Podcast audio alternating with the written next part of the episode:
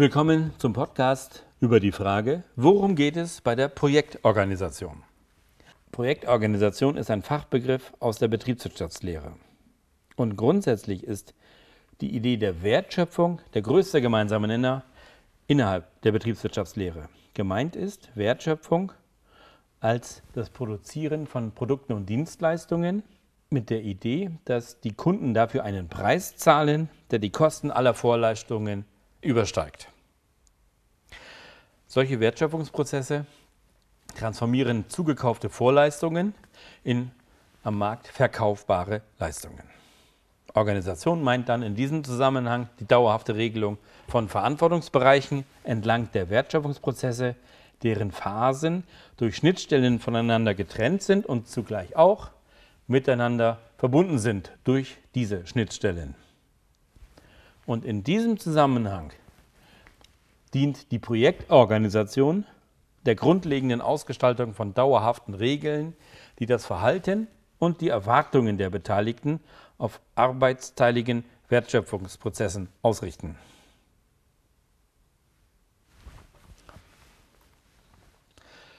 Wertschöpfung ist Anfang und Ende dieses Gedankenganges. Die Wertschöpfung, die Idee von Wertschöpfung ist der größte gemeinsame Nenner aller Komponenten der Betriebswirtschaftslehre. Wenn wir uns die Projektorganisation anschauen, so fällt auf, dass es im Grunde genommen vier verschiedene Gruppen von Projekten gibt. Wenn man einerseits sagt, die Projekte haben viele oder wenig Schnittstellen und andererseits sagt, die Aktionsfähigkeit in dem Projektteam ist entweder schnell bzw. hoch oder langsam bzw. niedrig, so ergeben sich vier grundlegende Möglichkeiten. Wenn wenig Schnittstellen sind und langsame Aktionsfähigkeit, so gibt es die sogenannte Silo-Organisation mit wenig Komponenten und einer starren Hierarchie. Wenn wir viele Schnittstellen haben, aber die Aktionsfähigkeit ist doch eher langsam, so ergibt sich eine traditionelle Linienorganisation. Sagen wir, es gibt relativ wenig Schnittstellen, aber doch eine erhöhte oder sogar sehr hohe Aktionsfähigkeit, so kommen wir zu den kleinen dienstleistungsorientierten Unternehmen, insbesondere die KMUs, kommen hier in den Blick. Haben wir aber viele Schnittstellen und eine eher hohe Aktionsfähigkeit, dann kommen wir zur projektorientierten Organisation, die aufgebaut ist aus vielen unterschiedlichen Projekten. Die Steuerung von solchen Projekten ist vielfältig und komplex. Im Grunde genommen kann man sagen, das Projekt wird zunächst definiert, dann durchgeführt, dann abgeschlossen. Allerdings ist es so, dass bei der Projektplanung und der, bei der Projektdurchführung vielfältige Steuerungs- und Feedbacksprozesse zu bewerkstelligen sind. Gleichzeitig ist es so, dass die Projektplanung über die Sollvorgaben auch eine Projektüberwachung ermöglicht, die Projektsteuerung anleitet. Allerdings ist bei der Projektdurchführung dann wieder einiges an Feedbackschleifen zu beachten und ganz zum Schluss ist hoffentlich so, dass durch die Projektüberwachung der Abschluss eines Projekts möglich ist und zwar möglichst dicht an dem vorher definierten Ziel. Zwischendurch wird alles dadurch noch verkompliziert, dass der Auftraggeber andauernd oftmals überraschende Änderungswünsche hat.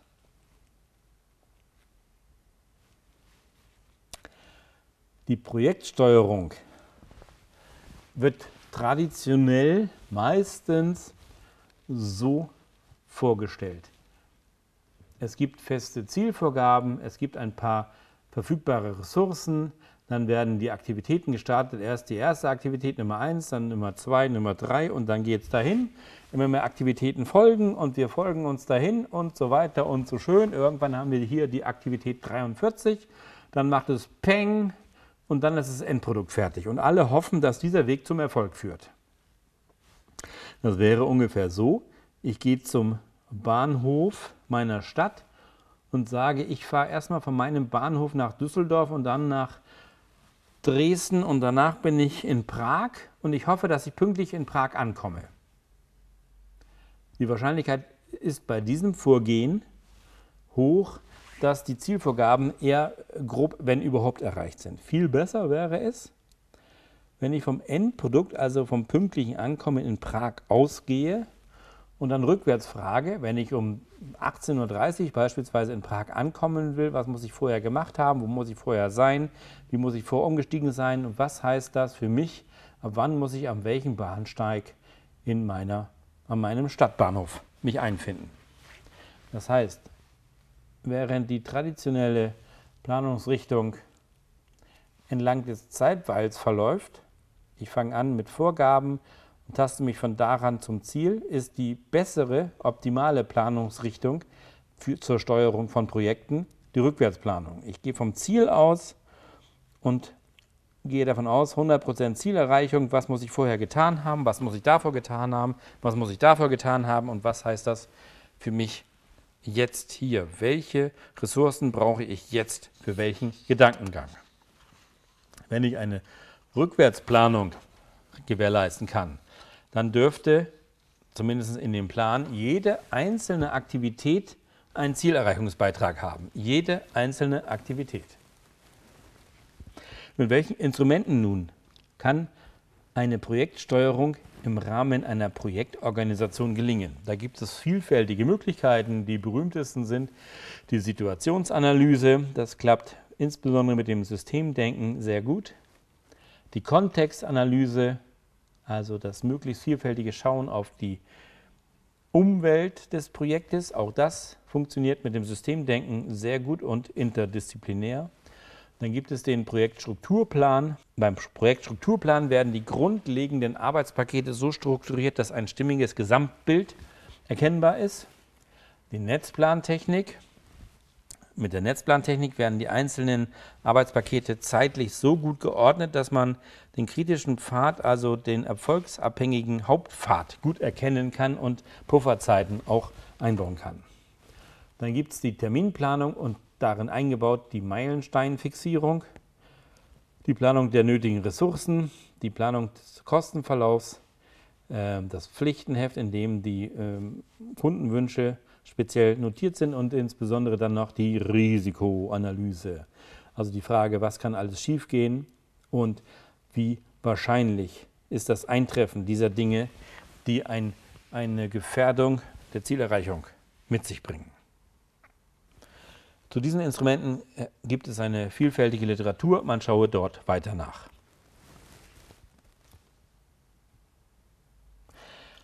Die Projekte, die zu realisieren sind im Rahmen der Projektorganisation, kann man nun nach dem Projektinhalt und nach der Projektumwelt stärker klassifizieren.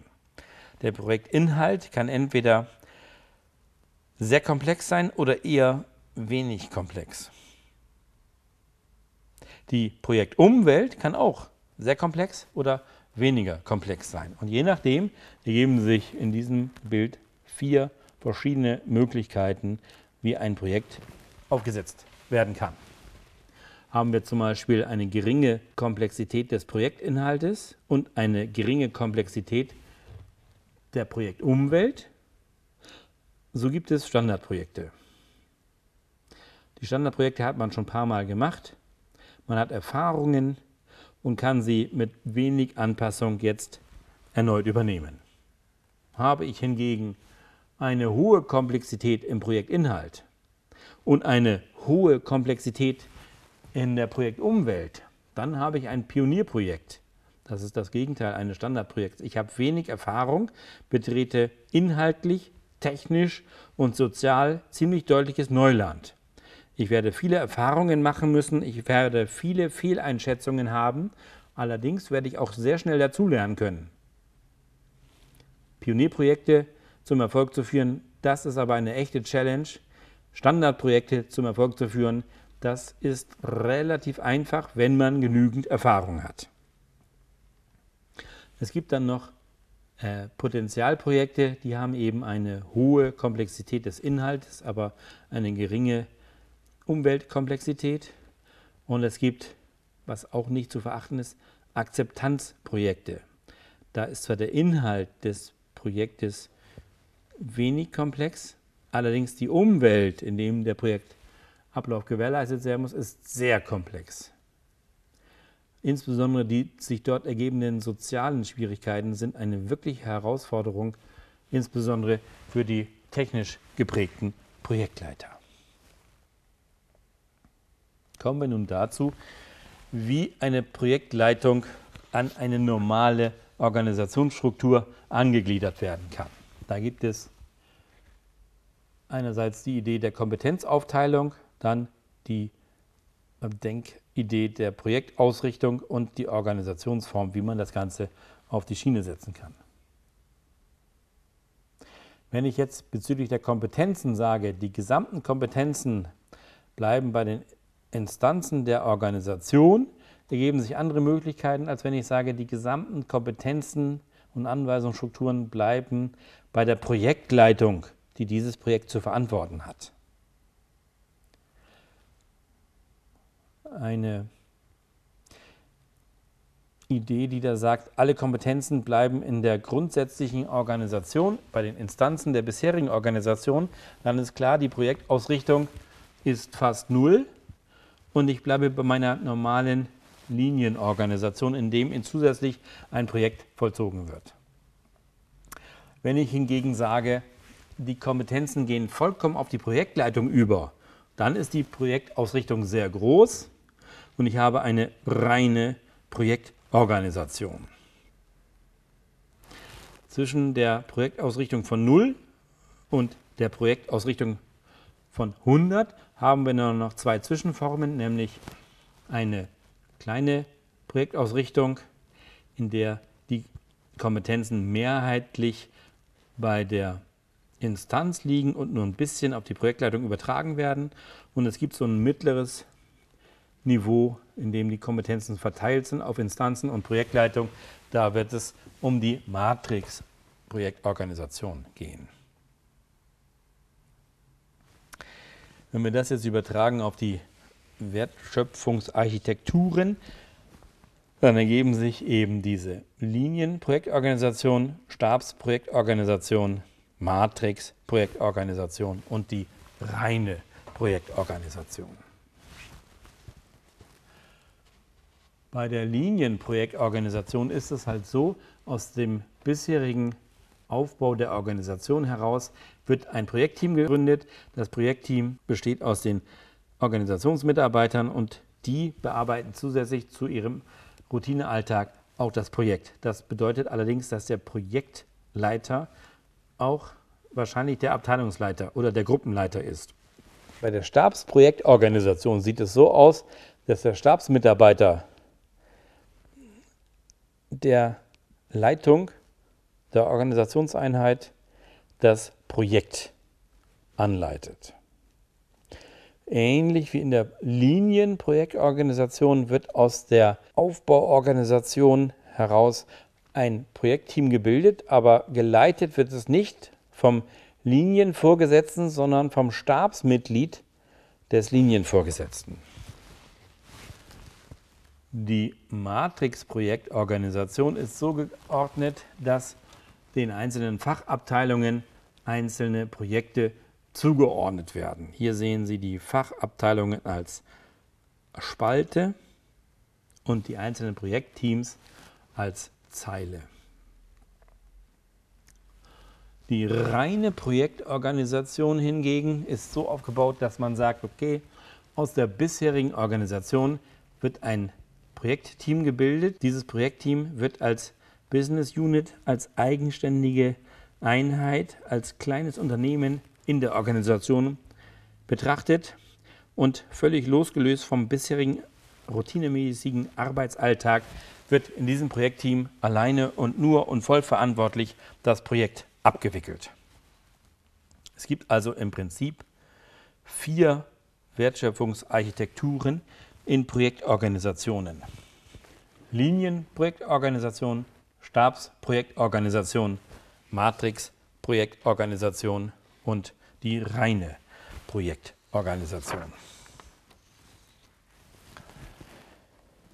Wir können also sagen, solange jemand alleine verantwortlich ist für die Wertschöpfung und für die Erstellung der Leistung, ist es noch relativ problemfrei. Wenn aber mehrere zusammenarbeiten im Rahmen der arbeitsteiligen Leistungserstellung, gibt es Probleme, solange nicht eine Absprache zwischen dem erfolgt, was ist, und dem, was sein soll. Diese abgesprochene Wirklichkeit bedingt verschiedener Commitments und in diesem Zusammenhang dient die Projektorganisation dem Gestalten von dauerhaften Regelungen, die das Verhalten und die Erwartungen der Beteiligten auf die arbeitsteilige Wertschöpfungsprozesse ausrichten. Die Wertschöpfung erfolgt hier im Rahmen der Projektarbeit.